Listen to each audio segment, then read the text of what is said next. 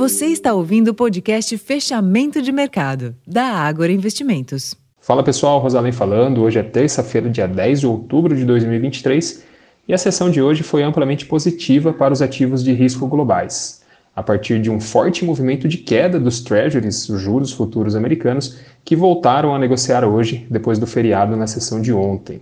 Esse movimento dos juros futuros americanos ocorreu na esteira de sinalizações benignas por parte de dirigentes do Fed, que ajudaram a aumentar as expectativas do mercado de que as Fed Funds ficarão estáveis nas próximas reuniões, ou seja, não sofrerão novos aumentos. E apesar das incertezas decorrentes da guerra do Oriente Médio, Relatos sobre novos estímulos econômicos na China também apoiaram esse apetite ao risco observado na sessão de hoje. Já o petróleo fechou o dia em queda de 0,69%, corrigido parcialmente o forte salto de ontem após o Fundo Monetário Internacional reduzir a previsão para a economia global em 2024. O FMI agora espera um crescimento de 2,9% em 2024, ante 3% na projeção anterior. Então, ele reduziu 0,1 ponto percentual nessa expectativa.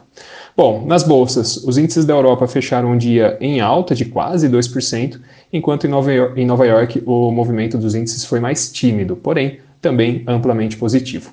Ainda lá nos Estados Unidos, números melhores do que o esperado na abertura da temporada de balanços também ajudaram a sustentar esse movimento de alta.